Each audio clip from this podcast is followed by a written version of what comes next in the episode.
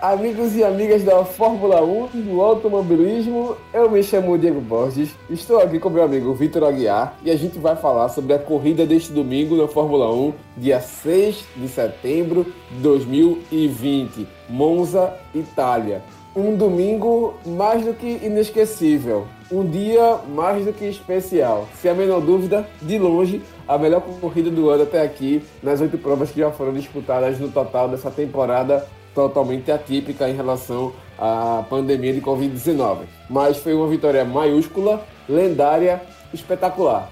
Nem todos os adjetivos do mundo seriam capazes de descrever o que foi a bandeira daí para o francês Pierre Gasly da sua AlphaTauri, ex antigamente Minardi, mas hoje AlphaTauri, a Série B, digamos assim, da Red Bull, que hoje venceu em Monza, na Itália. É a primeira vitória da carreira do Gasly, já tinha sido o segundo lugar no Brasil aqui no ano passado. Pode também para Carlos Sainz e Lance Stroll e também Lewis Hamilton, o que aconteceu com ele? E Bottas, o que aconteceu com ele? E a Ferrari, o que danado aconteceu? Calma, tudo isso a gente vai comentar a partir de agora no que foi essa corrida mais do que insana. Acho que talvez uma das maiores da década daqui na Fórmula 1, sem dúvidas. Aqui no última volta, uma corrida mais do que sensacional. Então, sobe o motor aí da AlphaTauri e vamos embora pro restante do programa. A partir para a última volta para vencer a corrida.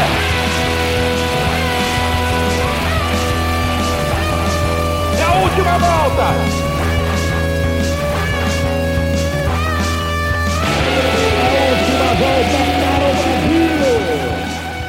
Vitor, como você me perguntou no WhatsApp, eu não tenho a menor maturidade para comentar essa corrida. Não tenho, não tenho, não tenho, não tenho, não tenho, não tenho, não tenho. O que danado foi isso, velho? A gente vai pontuar cada passo a passo, mas começando, claro, pela vitória espetacular de Pierre Gasly, que, lembrando, a saga dele no ano passado foi rebaixado de, da Red Bull para AlphaTauri, depois da saída do Ricardo, que era o parceiro do Verstappen. Ele não conseguiu correr bem pela Red Bull, que é a principal equipe do, do, do energético, enfim. É, é, a Série A, ele não foi bem. Foi rebaixado e melhorou os tempos, mas esse ano o menino vinha voando e dessa corrida mais do que maluca, mais do que atípica em Monza, o camarada faz somente isso, de me sair com a vitória, de me sair com uma bandeirada linda dessa, uma corrida, enfim, sensacional. Eu não tenho maturidade para falar. Se você, no auge de toda a sua idade, não tem maturidade para falar, quem dirá eu? É, eu realmente, eu, eu, eu, eu, eu, isso é tudo que eu tenho para dizer. Eu não tenho palavras depois de uma coisa sensacional como essa de hoje. Tu falou melhor corrida da temporada, sem dúvida uma das melhores da década, sem dúvida. Eu acho que, assim, não deve entrar no top 5, talvez no top 10, mas está ali entre uma das que vai ser lembrada na história, porque essa foi uma das corridas mais magníficas que eu já assisti de Fórmula 1, pelo menos. Tudo que podia acontecer, aconteceu. Teve carro quebrando, teve acidente, teve ultrapassagem em pista, teve ultrapassagem em box, teve jogo de estratégia, teve gente errando feio em estratégia e em corrida. Então, foi, foi uma corrida realmente completamente completa. Vale essa, essa redundância aqui de tão sensacional que foi a prova. E uma prova que eu, eu acho que vai ser totalmente atípica, já dessa temporada, como tu já me falou, já é atípica. Então, quando a gente olhar para essa temporada, essa prova vai ser uma coisa totalmente fora da realidade. O que a gente viu hoje não vai expressar nada do que a gente viu antes, nem do que a gente vai ver depois. Mas ainda assim fica para fica para a história dessa temporada. Primeira vitória do, do na, aí já mais de 100 corridas de Fórmula 1.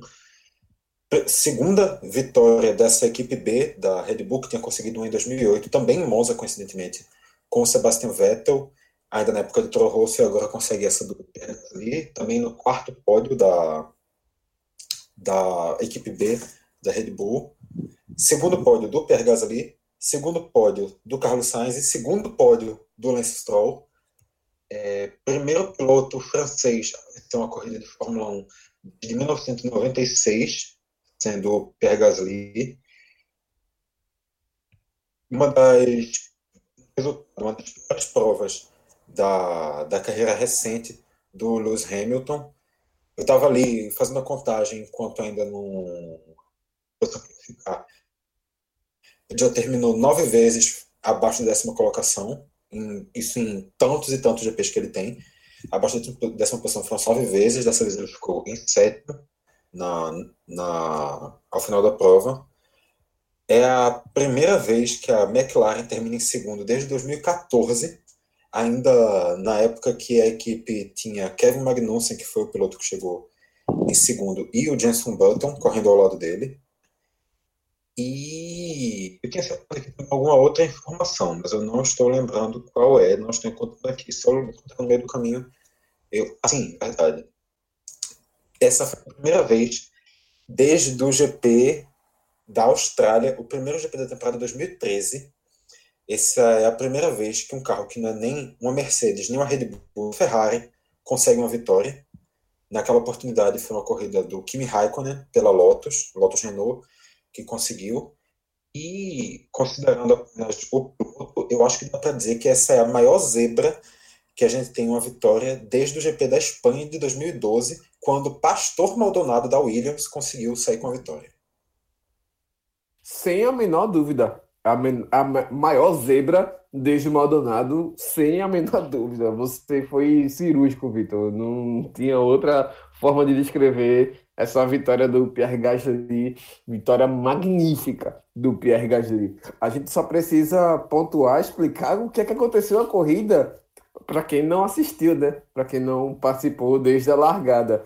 Mas assim, vale a gente pontuar, principalmente a largada horrível do Valtteri Bottas, também do Verstappen do álbum, mas assim, a do Bottas que largou em segundo e saiu perdendo posição para Deus e o mundo e, e ficou bem claro o problema que ele teve, ele tentando encontrar um furo de pneu que não existiu, tentando encontrar um problema de marcha que não existia. Enfim, ele saiu culpando tudo que ele podia culpar, mas na verdade foi um baixo rendimento dele. E também a largada espetacular de Carlos Sainz e também de Lando Norris, que já entraram muito rápido na zona de pontuação ali, Norris saindo da sexta posição e fazendo boas ultrapassagens. Verstappen e Albon foram lá para trás, Albon foi para o fim do pilotão praticamente, e a corrida se seguia com Hamilton abrindo espaço, abrindo vantagem para o Carlos Sainz também, que pulou para segundo, e aí, pelo menos por 10 voltas, 11 voltas, a gente tinha um pilotão compacto da terceira para a oitava colocação ali, com Norris, Pérez, Ricardo, Bottas e Verstappen cerca de um segundo só separava praticamente um ao outro, mas Monza estava com um problema de aproximação e ultrapassagem. Os pilotos até conseguiam se aproximar do carro da frente, mas não conseguiam ultrapassagem, por mais por conta que tivesse vácuo, mas tem aquela questão do vento sujo, né, que vem do carro da frente, que a aerodinâmica vai criando os vórtices. E por conta disso, o carro não consegue ter a melhor o aproveitamento melhor do, da parte aerodinâmica. Mas isso influenciou sim, e aí começou o quebra-quebra, né?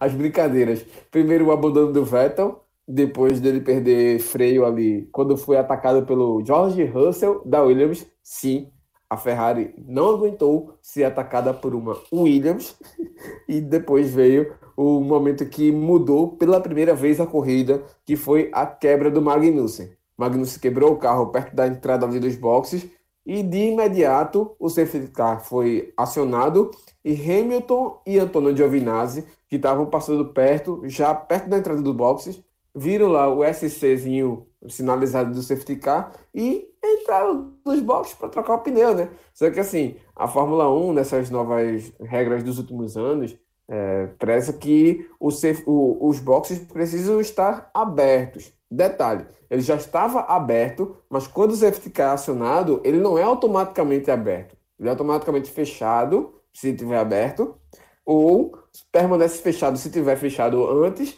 e só então a FIA dá o ok para liberar a janela dos boxes. Mas antes disso, o Giovinazzi e o Hamilton já tinham entrado.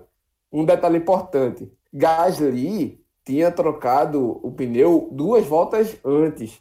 E, tipo, ele pulou aí, saiu da 14 posição, que ele tinha trocado a a, o pneu e, e voltado atrás nos boxes. ele que largou em décimo e manteve em décimo a largada, mas perdeu posição depois que foi para os boxes, depois subiu lá para terceiro, quarto. Hamilton e Giovinazzi foram para investigação por conta do, dessa parada nos boxes, ganharam cada um 10 segundos do stop and go, teve a relargada, novas ultrapassagens, Leclerc depois bateu a traseira, rodou, né, perdeu a traseira e bateu no carro bem forte na curva parabólica, safety car de novo, e aí bandeira vermelha. Com 26 voltas, bandeira vermelha, interrompida depois da pancada, e tinha a seguinte configuração. Hamilton, primeiro, mas com a punição de 10 segundos a, a, a cumprir, até foi na equipe lá da, da FIA para ver se tinha choro, mas não tinha choro nem vela. Stroll em segundo, Gasly subiu para terceiro. Aí vinham Giovinazzi e Raikkonen pela Alfa Romeo em quarto e quinto, logo depois de Gasly, mas lembrando o Giovinazzi com a punição a, cumprir de 10 segundos no stop and go. Carlos Sainz e Lando Norris, que estavam em segundo e terceiro, depois vieram na sequência. E o Bottas, que largou muito mal, ficou lá atrás, à frente do Nicolás Latifi, dentro da zona de classificação o Ricardo ganhou a posição do, do, do Verstappen dentro do, do, dos boxes e também do Pérez, que estava à frente do Ricardo. E aí vinha Verstappen, Ocon, Kvyat, Pérez, Russell, Albon e Grosjean em último. O Albon lá na penúltima colocação. Stroll largou mal de novo, caiu para terceiro. Hamilton foi para último por conta da, da, da punição, mas escalou o pilotão até voltar para a zona de pontuação e terminou apenas é, duas posições atrás do Valtteri Bottas, por mais incrível que pareça, em uma prova que era de difícil ultrapassagem, e uma vitória ficou ali na dividida entre McLaren com o Carlos Sainz, que passou o Stroll e foi-se embora para cima, ou a AlphaTauri do Pierre Gasly, e o Pierre Gasly deu show na prova e foi até o final. Esse é o contexto que foi da, da corrida, mas assim, Vitor, você possa aí dar a sua visão do que você viu de tudo isso, né? De toda essa confusão que se desenhou dentro da pista, fora da pista também, mas que resultou de fato numa das melhores corridas da década, sem dúvida. Pois é, concordo com, com essa tua, essa tua visão da prova. Realmente, ok, a gente vai lá para trás, o London Norris tem uma largada muito boa, sai ultrapassando, o o Walter Bottas teve uma largada ruim. E eu acho muito curioso como, apesar de tudo isso que aconteceu na prova, a gente ter depois uma nova largada, a gente ter mais de uma parada para safety box, safety box, para safety car. E apesar disso tudo, ainda assim, essa essa largada boa, essa largada ruim foi uma coisa que influenciou muito até o final da corrida. Isso realmente é mais um atestado do quanto uma boa largada é fundamental dentro de uma prova de Fórmula 1. No caso também, só para dar um contexto maior nessa, lá do início, o Valtteri Bottas, ele não apenas largou ruim, como as duas primeiras voltas dele foram muito ruins. Ele seguiu sendo ultrapassado ali por, por bastante tempo até conseguir recuperar seu carro, que ninguém também entendeu o que aconteceu. Aí chega, se não me engano, na oitava volta, tem essa, essa quebra do Vettel, que realmente, como tu falou, o Vettel brigando com o Williams, Ferrari e Williams brigando ali pau tal, e ainda assim o carro da Ferrari não aguentando, o Vettel passando direto ali perdendo freio, e por sorte, sendo exatamente uma área de escape, ele tendo como, como Coitado conseguir. do isopor. Pois é, foi isopor para todo que é lado, deve ter ficado um bocado de bolinha branca lá perto da curva, mas por sorte realmente tinha, tinha aquela área de escape e ele não, não acabou batendo, porque se fosse uma curva, por exemplo, poderia ser uma situação muito mais, mais complicada para o Vettel, e acabou até sendo sem acidente, mas o que realmente começou a mudar a prova foi com o Magnussen. E eu acho que não apenas o fato de Magnussen ter tido acidente, mas o ponto onde ele aconteceu. Que o acidente do Magnussen foi um acidente que aparentou não ser um acidente muito grave, uma coisa ali simples, mas ele, acert... mas ele ficou com o carro parado ali quase na entrada dos boxes. Então, realmente era de se esperar que houvesse essa, essa ação de não permitir que, que a entrada dos boxes fosse liberada, tanto que eles deram ainda algumas voltas é, com o safety car antes de, de liberar a abertura dos boxes, porque foi exatamente naquela saída. Então, era uma área muito próxima de onde estaria, estaria saindo o carro, o carro danificado e onde estariam passando os carros para da, da corrida em si. E por isso o carro teve que ser removido, foi lá o pessoal empurrando, o Kevin Magnussen ajudando a empurrar, depois mexendo ali no volante, depois ele até subiu, ficou sentado no carro, mexendo no volante. Ficou até uma imagem interessante, ele lá, o pessoal empurrando e ele sentado no carro, como se fosse um, um a madame com o chofer empurrando o carro atrás. E nisso, realmente, quando o Giovinazzi e o Hamilton entram, a punição ali era inevitável. Mas ainda assim a punição só veio, só foi definida quando a prova já estava parada. Eles, a, eles ficaram em, em, investigação ainda durante a volta. É, os carros que já tinham. Isso, na verdade, também o momento que esse que esse que esse acidente aconteceu também foi um momento muito interessante porque já tinha começado a rolar pit stop na prova. Então, os carros lá de baixo, exatamente os seis ou sete últimos carros já tinham ido para o pit stop, só o Giovinazzi que não, que entrou nessa história, e lá da parte de cima só o Hamilton tinha ido também nessa história que causou a punição. Então, e o Gasly que... foi o primeiro desse pelotão de trás, viu? Pois é. E esse, esse, então esse pessoal que estava atrás e que já tinha ido para os boxes, não é que todo mundo para os boxes, ele e já depois de voltas de safety car que todo mundo fica mais perto, eles aproveitam e passam à frente. Então isso ajuda para isso ajudou muito na para reverter completamente, para alterar plenamente essa essa realidade da corrida, para jogar esses dois carros da Alfa Romeo para frente que também não aguentaram nada o Giovinazzi por causa dessa punição e o Raikkonen aqui na pista até tentou segurar, mas foi sendo ultrapassado, ultrapassado, ultrapassado. Mas também, pouco depois desse do safety car, mal teve tempo de, de ter alguma coisa na prova. Acontece o acidente do Leclerc, que, como ele mesmo reconheceu, foi um erro, ele perdeu a traseira do carro. O carro saiu, danificou lá aquela parte dos pneus, bandeira vermelha, prova paralisada, todo mundo vai para os boxes.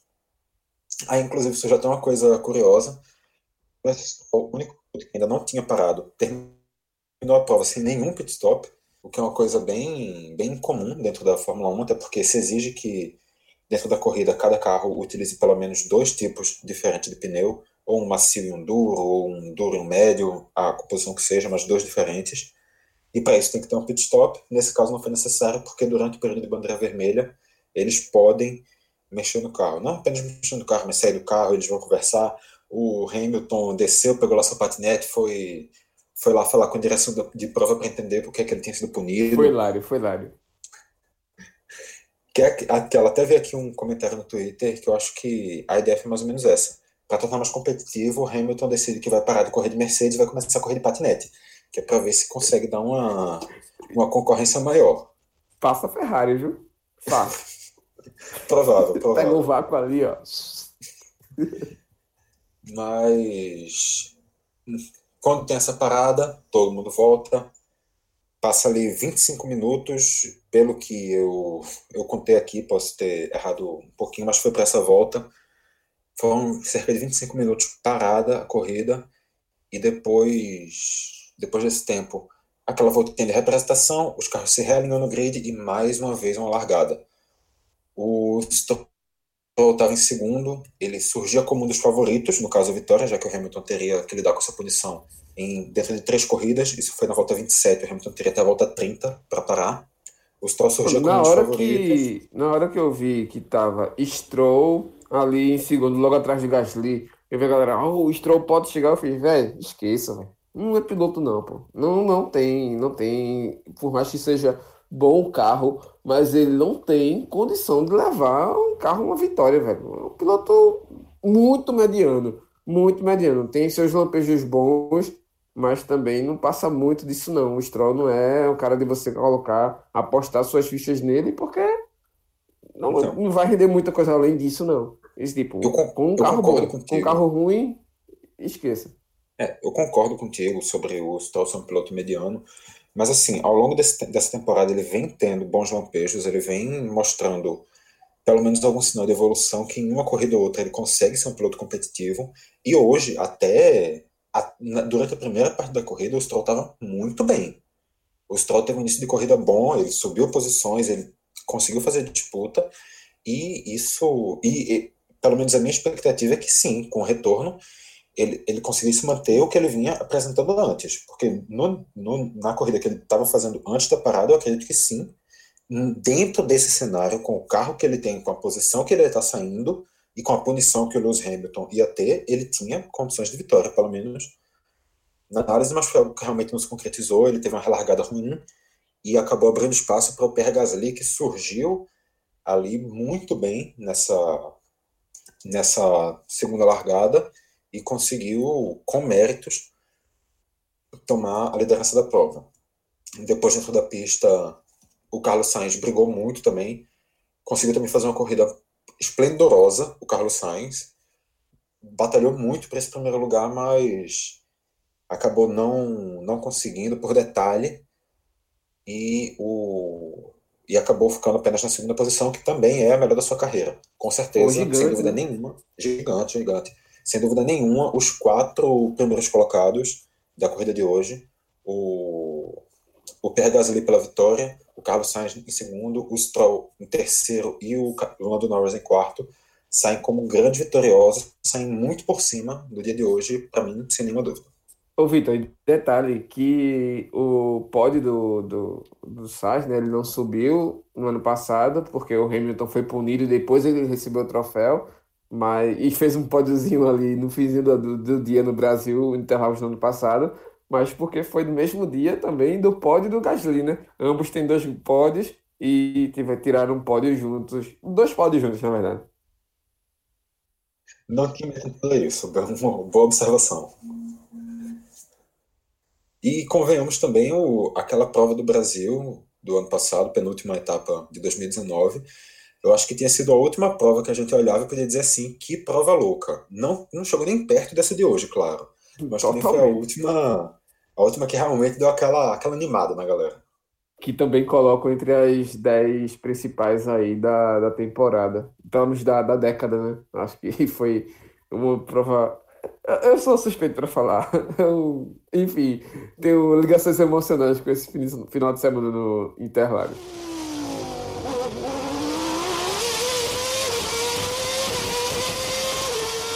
Que a gente pode falar em relação aos positivos, a gente já falou aqui alguns nomes de pilotos, o Carlos Sainz, o Pierre Gasly, mas de fato pontuando como os pontos positivos da, desse final de semana, né, em, em Monza. A McLaren, eu começo por ela, tipo, já estava rodando muito bem no, nos, nos, treinos livres, o Norris muito bem, o próprio Sainz também, e tipo, você tinha a possibilidade de ter dois carros pela primeira vez do pódio depois de muito tempo, acho que deu um alentozinho para o pessoal da McLaren depois do final de semana ruim na, na, na etapa passada. Mas assim, eu pontuo a McLaren como um conjunto e finalizo, pelo menos no, contexto, com o Carlos Sainz. Porque o Carlos Sainz estava apanhando o Norris no, no, retrospecto de pilotos, né? O Norris tinha vantagem à frente dele em relação à pontuação, a números, e o Norris terminou pelo menos a teve o pódio, né? Seu primeiro pódio da temporada da, da história nessa temporada. E o, o Sainz, que já está acertado com a, com a, com a Ferrari para o ano que vem, vai ser substituto do Sebastian Vettel, precisava dessa resposta, né? Ele estava sentindo essa cobrança. E hoje ele, por um fio, diria assim, se tipo fosse uma prova como Barcelona até, que também é difícil de ultrapassagem, mas que ele vai muito bem, ele conhece bem o traçado, acho que ele tiraria essa vantagem que não conseguiu tirar do Gasly hoje em Monza, lembrando de novo esses problemas de ultrapassagens que Monza estava apresentando hoje, mas ah, por mesmo com tanta reta. Mas mesmo assim, o Sainz, você não dá para diminuir uma vírgula a corrida dele, porque ele não conseguiu a vitória, seria difícil para qualquer um. Exceto pelo Hamilton, mas qualquer um humano, digamos assim. Mas é, não tem como não falar, não tem como não falar do Pierre Gasly. Eu já falei do começo ali, o quanto foi importante ele ter essa resposta nessa temporada, depois de uma temporada muito ruim em 2019, como ele teve ele respondeu e tá respondendo da melhor forma. Enfim, velho, eu virei fã do cara. Eu, eu não gostava muito da pilotagem dele, achava meio é, inexperiente, mas também é, esse, é, como é que eu hesitante.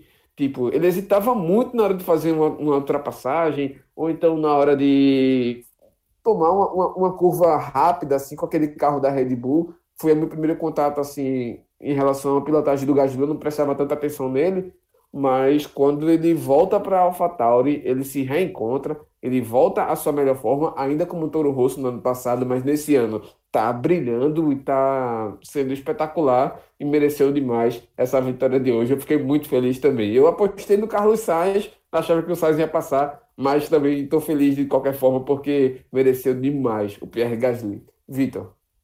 É, o clima para mim também era mais ou menos esse. Eu não estava torcendo por ele, não vou mentir. Minha torcida ali era pelo Sainz, que eu acho que é um grande piloto, mas que é um tem problemas na hora do resultado, consegue não consegue os resultados que a qualidade de pilotagem dele merece. Ele foi, ele foi agora para seu segundo pódio apenas, apesar de tantos e tantos anos já na, na Fórmula 1. Ele entrou lá na Toro Rosso junto com o, o Verstappen, então você já, já imaginei há quanto tempo o Carlos Sainz também já está correndo. E, e ainda assim, realmente, apesar dele não ser com a vitória, concordo contigo, eu saí feliz foi, foi uma vitória do, do Pierre Gasly, que é um piloto que essa temporada está tendo uma temporada magnífica. Concordo contigo que ele já está se reinventando desde o ano passado, desde o retorno, mas essa temporada ele está sendo um piloto muito constante, o que é uma, uma característica muito importante dentro da Fórmula 1. Ele está prestando uma consistência muito boa, está prestando uma temporada bastante regular, essa não é para se esperar que ele repita os resultados que ele conseguiu hoje, mas em nível de pilotagem ele vem sendo sim um, um bom piloto, uma boa peça para a AlphaTauri. E, e no caso do Sainz, também no caso do Sainz tem contrato ano que vem já, ele já é piloto Ferrari. Trocar essa Mercedes do segundo lugar para correr na Ferrari, isso que é arrependimento mas também para o Gasly ele não está ainda com seu futuro definido. A Red Bull barra Alpha, Tauri tem sempre essa, esse questionamento no ar, mas depois dessa prova de hoje ele colocou aí aquela pulguinha atrás do orelha do Helmut Marko também. Quem sabe daqui a um tempo ele não pode voltar aí para para Red Bull depois de se reafirmar, depois de se provar novamente dentro de uma, uma equipe menor. E no caso também sobre, sobre destaques, falado, eu acho que os quatro primeiros lugares merecem destaque, mas eu acho que é importante também se falar sobre o Lewis Hamilton. Eu fico muito em dúvida se eu vejo o Hamilton como um destaque positivo ou um destaque negativa. Eu não tenho, para mim não é indiscutível. Aí que tá, eu vou discutir. Eu não sei se eu vejo ele tão como um destaque positivo assim, ou se eu vejo ele um pouco também com, com um asterístico bem grande também. Ele estava em primeiro, estava fazendo uma corrida boa, uma corrida bastante segura, aquilo que a gente está acostumado a ver. Ele teve esse erro que pode até se entender como erro de comunicação, de perder a, a, a liderança com essa punição, voltou para 16 mas depois que ele chegou lá em último, ele até conseguiu recuperar as posições. Ele passou Albon, Russell, Raikkonen, Grosjean, Latifi, Pérez, Kvyat e Ocon. O Giovinazzi, no caso, ele não ultrapassou diretamente porque o Giovinazzi estava no, nos boxes quando ele passou.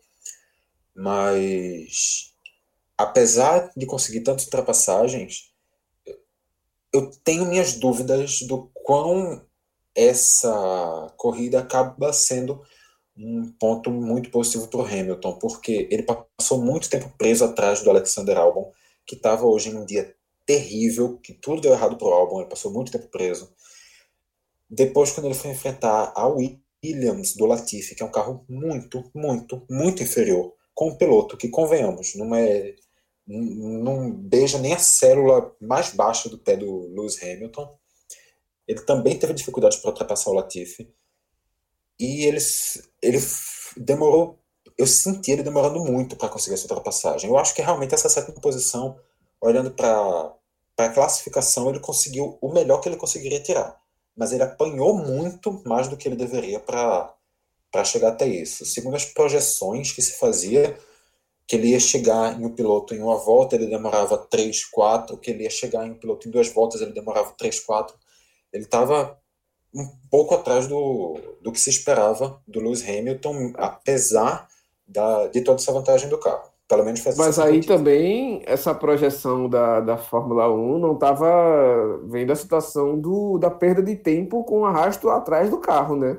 A Fórmula 1 só estava ali fazendo um gráfico na, tipo, digamos, na matemática fria, de você ver o quanto tempo o Hamilton estava tirando do álbum à frente dele e quanto tempo ele passaria somando isso a cada volta mas não contaram com a previsão de que Hamilton perderia tempo, como todo mundo perdeu tempo, correndo atrás de outro carro. Então, assim, acho que isso foi mais uma impressão que foi passada pela geração da TV da, da, da Fórmula 1 que tem os direitos, do que pelo próprio Hamilton. Tipo, todo mundo teve problema para ultrapassar. E o Hamilton foi o único que talvez passou ali de 15 ou 17 para oitavo, tipo, terminou ali duas posições apenas atrás do, do Valtteri Bottas. Então, assim, eu acho que, na verdade, é muito talento do Hamilton. Eu só colocaria aí em xeque essa decisão dele de entrar desenfreado dentro do boxe. Mas, assim, o cara é campeão, velho. O cara quer ganhar de novo e o cara quer bater os números do, do Schumacher o quanto mais rápido possível. Não vai conseguir empatar em número de vitórias no, na próxima, no próximo final de semana lá no, no campo de treino da Ferrari, mas o cara quer passar e vai passar nessa temporada. Ele queria muito essa marca, só que não vai conseguir. Acho que por isso ele teve esse ímpeto todo de entrar direto nos boxes, cometeu essa falha, mas acho que dentro da pista foi impecável por todo o problema que Monza estava apresentando de ultrapassagem. Não, concordo contigo. Isso não é de nenhuma maneira nenhum questionamento ao Lewis Hamilton. É um puta de um piloto. Tá com certeza ali no mínimo, no mínimo, sendo muito pessimista pro lado dele. Ele está entre os cinco melhores da história da Fórmula 1, por, muito por baixo. Mas quando, quando eu falo dessa questão do número de voltas, não é o número de voltas para ultrapassar, é o número de voltas para chegar no piloto, chegar ali naquela distância de entre meio e um segundo, que é o, o que você pode abrir a asa, que você pode entrar numa disputa direta pela posição. E ele estava demorando para conseguir isso. Foi a sensação que eu tive, pelo menos, na corrida. Mas, claro, é, o fato de ele conseguir todas essas ultrapassagens, apesar disso tudo, também merece a, a menção negativa. Não vou tirar isso de maneira nenhuma. Agora, enquanto aos negativos, queria que você começasse agora e depois eu, eu vou comentar também sobre essa situação de quem se deu mal nessa corrida hoje. Antes, é, assim, para ilustrar os meus destaques negativos, eu vou dar um destaque positivo na corrida. Vou fazer um pouco diferente. Porque, assim, nos últimos anos, a gente vem se acostumando a ver a Williams como a pior equipe do grid. A Williams saindo de temporada com zero, com um, com dois pontos. Nessa temporada ainda não pontuou, está na lanterna da, da, do Mundial de Construtores. Mas se houvesse uma pontuação entre todas as posições da Fórmula 1, da, de uma corrida no caso, se a gente ampliasse essa pontuação até o vigésimo, a gente veria hoje a Williams saindo da corrida com mais pontos que a Haas, com mais pontos que a Alfa Romeo, até aí ok, que são duas equipes extremamente fracas, mas com mais pontos que a Red Bull Racing, que chegou com um carro atrás dos dois da Williams e o outro sequer concluiu, e atrás da Ferrari, que teve problema nos dois carros e não conseguiu concluir a corrida.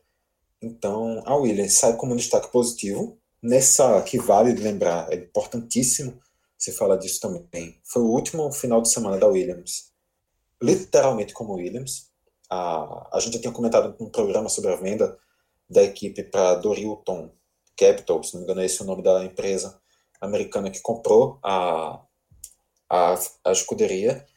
E essa foi a última corrida da Claire Williams como chefe de equipe.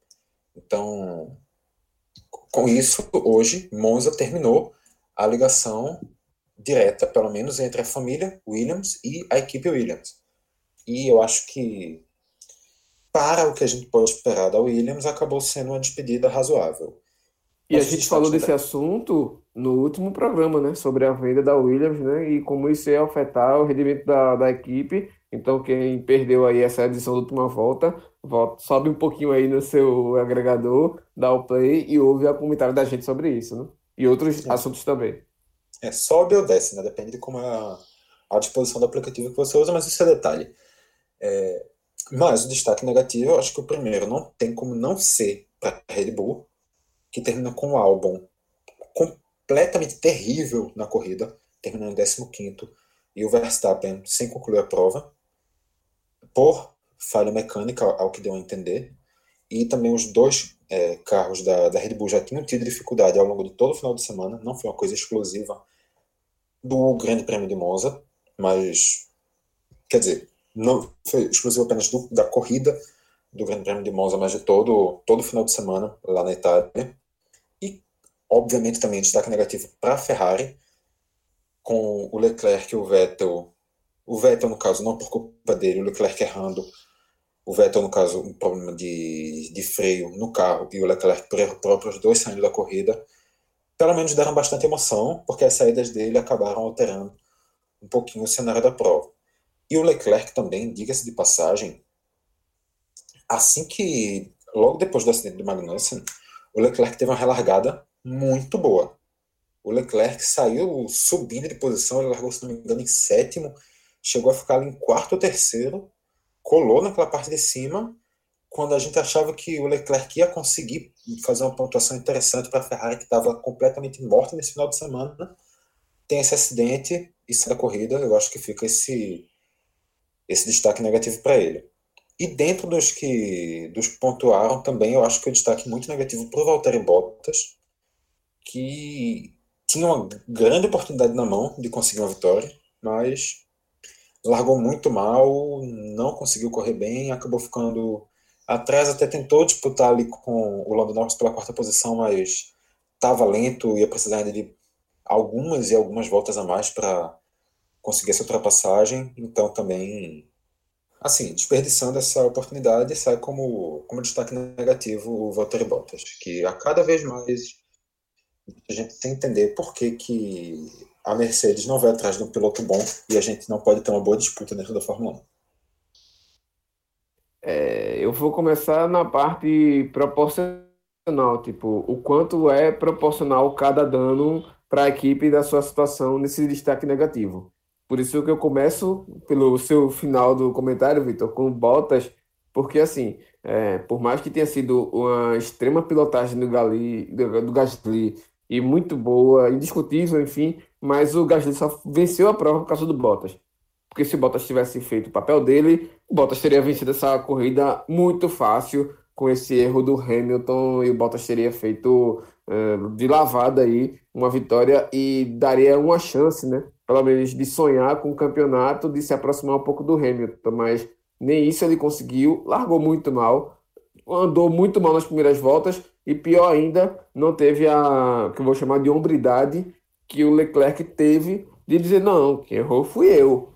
O Bottas não, saiu procurando culpado para todo lado, sei lá, falou do, do, do, do spray, falou do, do pneu, enfim, ele o que ele pode culpar, ele culpou. Ele fez o Homer Simpson, né? Tipo, a culpa é minha e eu boto em quem eu quiser. Então isso foi bem o Valtteri Bottas hoje e por isso eu coloco ele como o principal ponto negativo pelo quanto que ele impactou em relação a isso, enquanto já se espera do Bottas ele não consegue demonstrar novamente mais uma vez em um ano.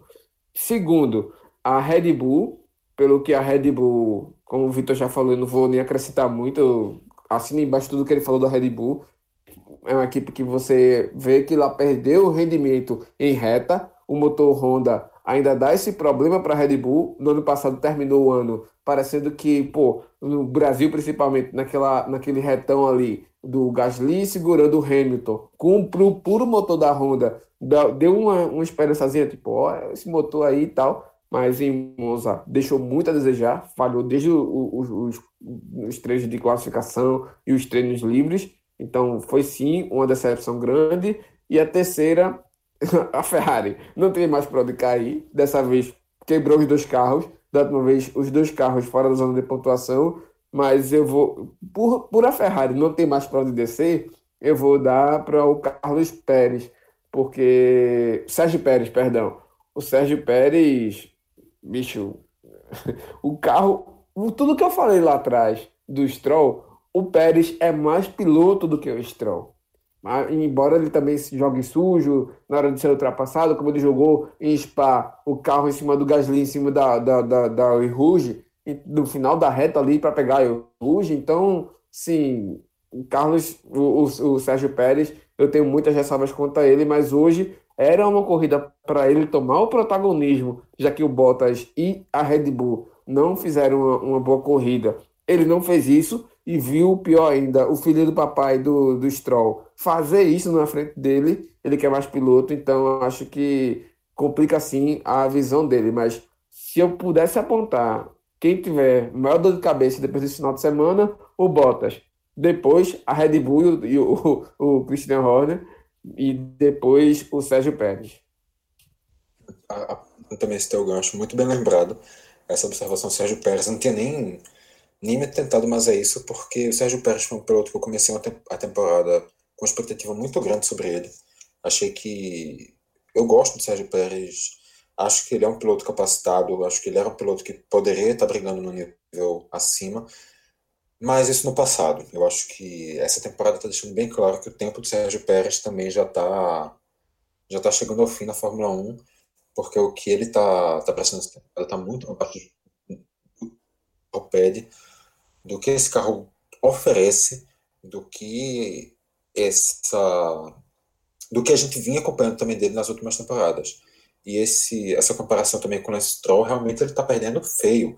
Hoje, olhando para a tabela, também adiantando aqui um pouquinho, o Lance Stroll é quarto colocado com 57 pontos. O Sérgio Pérez está sete posições atrás, em décimo primeiro com 34. São 23 pontos de diferença. Isso é quase uma vitória de diferença. Se o Sérgio Pérez ganhar a próxima prova e o, e o Lance Stroll não conseguir concluir, quebrar na primeira volta, o, o Sérgio Pérez vai abrir dois pontos de vantagem sobre realmente distância já inconfortável. O Stroll já está, por incrível que pareça, merecendo aí receber o posto de primeiro piloto da R50. Lembrando que o Pérez não correu nos dois finais de semana em Silverstone por causa do diagnóstico positivo de Covid. O Nico Huckenberg correu no lugar, mas mesmo assim. Que também não foram finais de semana tão bons para o, o Lance Stroll. Em um ele até Isso. conseguiu terminar, se não me engano, em quinto ou foi sexto, mas em outro ficou uma posição bem atrás disso também. E só terminou por conta daquela paradinha marota, né? Da Racing Point que ninguém entende. Mas. É. É...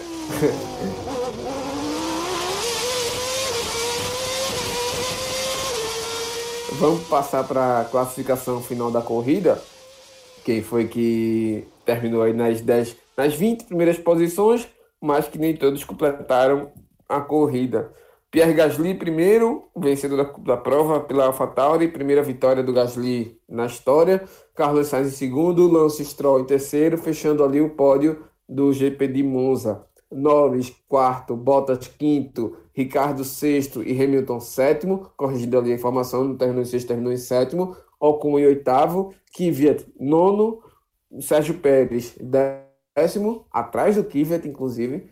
Nicolas Latifi, décimo primeiro, na trave, o pontinho da Williams. Eu até tava pensando, rapaz, se a Williams pontua hoje, seria espetacular. Mas nem tudo também na Fórmula 1 é conto de fadas. Seria, seria. Mas contos de fadas ficam mais para os livros do que para a Fórmula 1. Embora a Fórmula 1 tenha alguns contos de fada, como hoje foi essa vitória do Gasly. Mas Grosjean, 12, Raikkonen, 13, Russell, 14, Albon, rapaz, 15, só à frente do Giovinazzi, que foi o 16. Tá difícil a vida do Albon, viu? Eu não queria ser ele, não. E é aquela, se a gente considerar que essa parada nos boxes, junto com a esses 10 segundos de punição, dão. Aqui, me refresca a memória, Diego, se são 25 ou 35 segundos, junto, juntando os dois. É, 35, que você somos 10 da, do stop and go e 25 em média ali, que é de você perder certo. tempo em relação à diminuição de velocidade com esses 35 segundos, o Giovinazzi, considerando apenas a pontuação, claro, na pista é diferente, mas se fosse o caso, o Giovinazzi teria terminado em 11 e o álbum teria sido o último colocado. Então dá para dizer que o álbum só não foi o último por causa da punição do Giovinazzi. É bronca, viu? O negócio não é bom não pro álbum não, viu? Vai ter um finalzinho de semana chato aí. O Helmut Marko no pé dele, puxando sempre ali para dentro da cova, né? Mas não que o, o Helmut Marko esteja pé na cova, né? Longe de falar isso. É o pé na cova, o pé na cova, o Helmut Marko não tem não. Mas no caso ele é o coveiro que enterra os pilotos. Não, isso eu não tenho a menor dúvida. Quem enterra é o homem ali. Enterra mais do que o Michael Jordan enterrou. E também do que Zezinho, coveiro aqui do cemitério Santa Maria.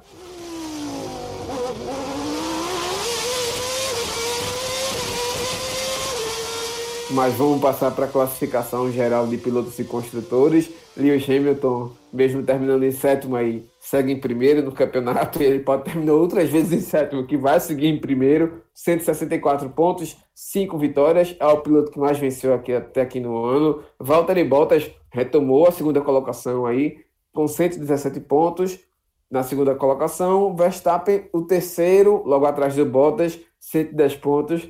E aí a ironia, né? Quando o Verstappen tinha tirado uma alfinetadazinha no Bottas, o Verstappen quebra e o Bottas passa ele aí no, no, final de semana seguinte. Lance Stroll agora aparece em quarto lugar, aí com pódio, mas com 57 pontos. E Lando Norris também tem um pódio, mas também tem 57 pontos. Ele que hoje ficou em quarto, quase chegou no seu segundo pódio da história, mas ficou aí atrás do Stroll na classificação geral. Alexander Albon caiu posição, foi para 48 pontos na sexta colocação. Charles Leclerc ainda com o pódio na temporada. É o sétimo colocado, 45. Pierre Gasly, vencedor de hoje, passou Carlos Sainz, foi para 47, tem uma vitória. O único, além né, do Lewis Hamilton, do Bottas e do Verstappen, a vencer na temporada. E vem Carlos Sainz, que hoje terminou em segundo, e também atrás dele com nove a nona colocação, 41 pontos. Ricardo, décimo, 41. Sérgio Pérez, décimo primeiro, 34. Décimo segundo, com 30. Sebastian Vettel, décimo terceiro, 16. Nico Huckenberg, décimo quarto, 6 pontos. Correu apenas duas provas. Na verdade, correu apenas uma. Na outra, na primeira que ele correria, o carro quebrou, ele não correu. Kvyat, décimo quinto, 4 pontos. Giovinazzi, 2 pontos, 16. Magnussen 17, 1 ponto. Aí vem Russell, Raikkonen que quase pontuou, Latifi que quase pontuou e Romain Grosjean, ambos os quatro com 0 ponto. Se pontuar até aqui na classificação de pilotos. Passando para de construtores, a Mercedes tem 281, é a líder. Red Bull 158, é a segunda colocada ainda. A McLaren voltou aí, retomou a terceira colocação é a terceira com 98 pontos, também final de semana espetacular da McLaren. A Racing Point abriu vantagem para a Renault, tem 82 pontos, é a quarta. A Renault vem logo atrás, quinto, com 71 pontos. Passou a Ferrari, que caiu para sexto. Olha, a Ferrari tem 61 pontos. A AlphaTauri é a sétima, tem 47. Outra vitóriazinha da AlphaTauri. Por mais que seja uh, improvável, mas ela passa a Ferrari aí. Alfa Romeo oitava com dois pontos, Haas um ponto a nona e a Williams que ainda não pontuou com ponto número zero. Vitor, a pergunta capciosa. A Alfa Tauri vai passar a Ferrari? Eu acho que sim. Digo logo. Rapaz, é, é possível. É muito, muito, muito, muito possível. A, a Ferrari pode se recuperar? Poder, poder, pode. Não vai, mas pode. Ah, pode voltar a fazer uma grande corrida e conseguir outra vitória? Mesma resposta, até pode, mas não vai. Mas assim, 13 pontos, 14 pontos não se tira só ganhando. Um terceiro lugarzinho mesmo da, da AlphaTauri com a corrida ruim da, da Ferrari, isso aí já vai. E claro, ainda tem mais meia temporada pela frente, dá tempo de sobra aí para a AlphaTauri ficar beliscando um ponto aqui, um ponto ali, conseguir um sexto, conseguir um sétimo, um oitavo, um nono, e, e somando e passar a Ferrari, porque a tendência, pelo que a gente vem acompanhando ao longo das últimas semanas, é, não é de evolução dentro da Ferrari. A Ferrari está sendo cada dia um carro pior, Então a gente não pode ficar esperando que a Ferrari vá ter uma reviravolta do nada e vá conseguir aí voltar para o pódio, vá conseguir grandes resultados. Então a tendência é que se a AlphaTauri mantiver aí pegando esses pontinhos, acumulando ali de pontinho em pontinho, como diria um amigo meu, de grão em grão o galo chega. É isso, e o Galo tá chegando, o Galo italiano. Rapaz, foi muito bonito. Ouvi o hino da Itália de novo. Aquele negócio, né? Monza tá, você olha, eita, tá tocando da, da, da, da Itália em Monza, é a Ferrari. Não, não, não, não, não. É a Alpha Tauri, papai. Antiga e a nossa queridíssima Minardi meu Deus do céu, a Minardi voltando a vencer, claro, né? Não é a Minardi, mas é o posto que a Minardi deixou.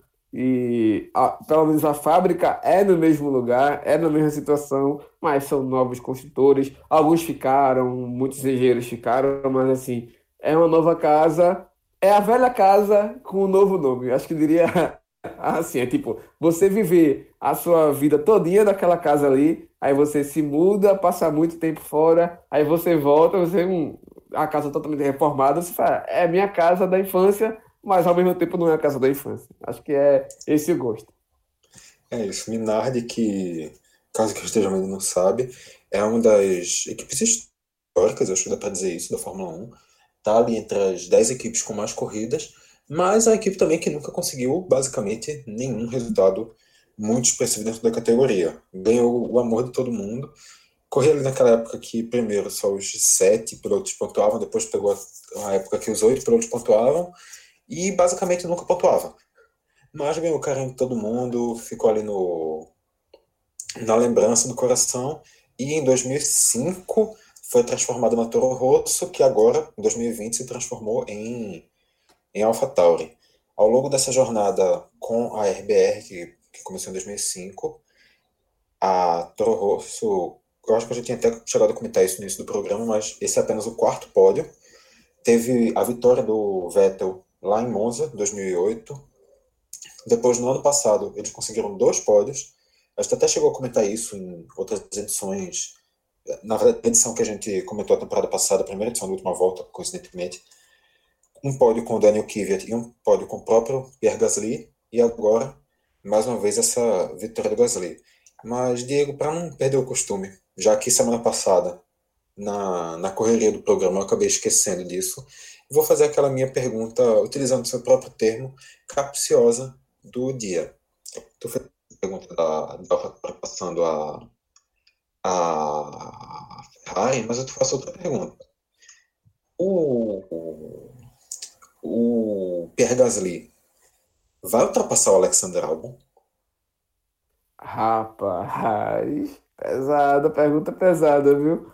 Olha, nesse ritmo, se seguir do jeito que tá, eu não duvido não, viu? Não duvido não, não duvido não. Por mais que o Albon tenha mais carro do que o Gasly, mas o Gasly está ganhando muito melhor do que o Albon e está sendo muito constante. Toda corridinha ali, ele está oitavo, nono, décimo, oitavo, nono, décimo, sempre pontuando praticamente na temporada. E acho que ele pode chegar junto sim, né? De vez em quando ele dá uma mordidinha ali em cima e hoje ele deu uma bocanhada enorme no pilotão. Mas o Albon, enquanto isso, está sofrendo cada vez mais para andar na frente. E quando o carro da Red Bull não vai bem, ele sofre mais, bem mais do que o Verstappen. Acho que eu, eu não, duvidaria, não duvidaria. Acho que o álbum tem a vantagem aí. Se eu fosse apostar hoje, eu apostaria no álbum. Mas eu não duvidaria e ficaria muito feliz se o Gasly desse essa resposta também. Não por não gostar do álbum, pelo contrário, eu até gosto dele também. Mas o que o Gasly está fazendo é muito bonito, é, dá, dá gosto de ver. Concordo plenamente contigo. E, assim, lembrando, no caso, que o Gasly, ano passado, foi exatamente o piloto que foi rebaixado para o Alexander Albon chegar na, na Red Bull. O Gasly estava muito mal e, desde que fez a troca, o Albon teve um início muito bom na Red Bull, mas esse ano não está conseguindo manter. A gente já falou aqui também outras oportunidades. Ele, ano passado, foi um piloto muito constante. Eu acho que dá para dizer que era a principal, é, a principal característica dele. Mas esse ano, nas corridas que ele vai bem, ele consegue ali uma quarta, quinta posição muito atrás, muito atrás de quem está na frente dele. mas também quando ele vai mal, ele se amostra, vai mal e nem chega na zona de pontuação. Então, uma temporada bem abaixo do que surgiu de expectativa para o álbum. E hoje, olhando a tabela, álbum é sexto com 48, Gasly oitavo com 43, a disputa está perto. Mas aí eu já te outra pergunta. Você, não pensando com a sua cabeça, mas se coloque na cabeça do Helmut Marko, que é aquele decapitador de pilotos, o chefe, chefe não, mas o consultor da Red Bull, que ali manda e desmanda em quem assume e quem não assume as cadeiras de piloto, troca no meio da temporada do jeito que quer, tira piloto e queima ele na carreira. 2021. Quem é o piloto ao lado de Max Verstappen? Dei até uma pausazinha aqui que eu tava pensando também. Esse ano eu acho que não tem troca mais. Acho que a Red Bull viu quanto foi prejudicial trocar. Mas acho que depende do Gasly. Acho que eles vão chegar para conversar com ele. E vamos ver. Você quer subir? Quer vir de volta? E aí o Gasly vai botar, com todo respeito, aqui ó, na mesa aqui, ó aí. Eu quero isso, isso, aquilo, outro, isso, isso, isso, isso e pá. Porque assim, se ele não tiver a segurança para mostrar, para guiar esse carro da Red Bull, de que ele não vai sair no, no, por exemplo, que ele não vai ser rebaixado de novo de divisão, digamos assim, ou ele poder carregar com ele algum mecânico que ele queira levar da AlphaTauri, o engenheiro dele, enfim, ele pode, enfim, colocar algumas situações para a Red Bull, porque aquele negócio, se a Red Bull não quiser mostrar um plano de carreira para ele, um plano de, um plano de crescer em relação a resultado, a, enfim, utilizar ele como o bom piloto que ele é, com certeza alguém vai olhar e, opa, foi para cá, Gasly. Porta aqui aberta aqui para talvez a própria Renault futuramente, que só tem o Ocon até o ano que vem. Enfim, tipo, equipes que podem aí brigar por uma situação interessante de pódio. A Renault está voltando a brigar por, por pódio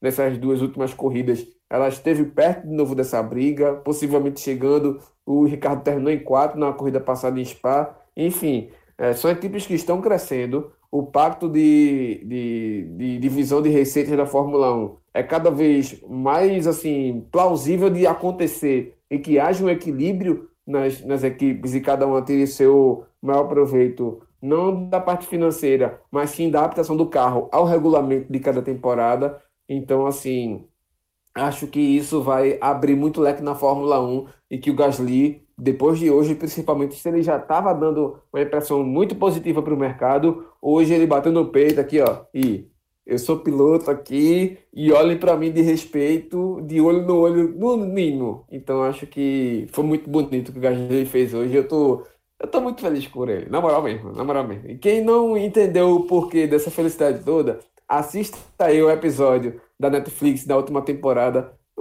Se não um episódio específico, que é da troca do álbum pelo Gasly, se não me engano é o terceiro ou quarto episódio, mas que assista a temporada inteira, que você vai entender o quanto essa troca de, de pilotos foi impactante para a carreira de ambos, né? tanto do álbum quanto do Gasly. É, no caso, só contextualizando, o Diego está falando da série Drive to Survive, que mostra os bastidores da temporada de Fórmula 1 na Netflix. Mas também acho contigo esse ano não vai, não tá com cara de ter troca, mas se na chegada dele no ano passado quem tinha o poder da escolha, quem estava mandando era a Red Bull, que, vai, que colocava o, o Gasly lá para ele ter a oportunidade.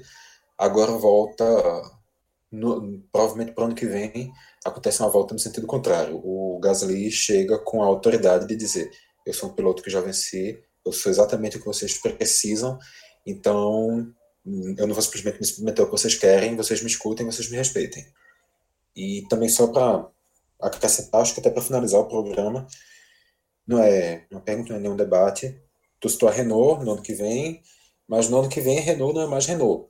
A partir da Sim. próxima temporada, a equipe Renault passa, passa a se chamar Alpine, que é uma, uma, uma das, das empresas que pertencem a, ao conglomerado da Renault, uma empresa francesa também, claro, que tem um histórico já de muitos anos de, de participação em categorias esportivas, é uma empresa de, de carros de uma linhagem mais esportiva, tem participações muito vitoriosas dentro do, do mundo do automobilismo e agora vai entrar na Fórmula 1 junto com a Renault. Os motores continuam sendo do Renault até o ano que. Epa, pera.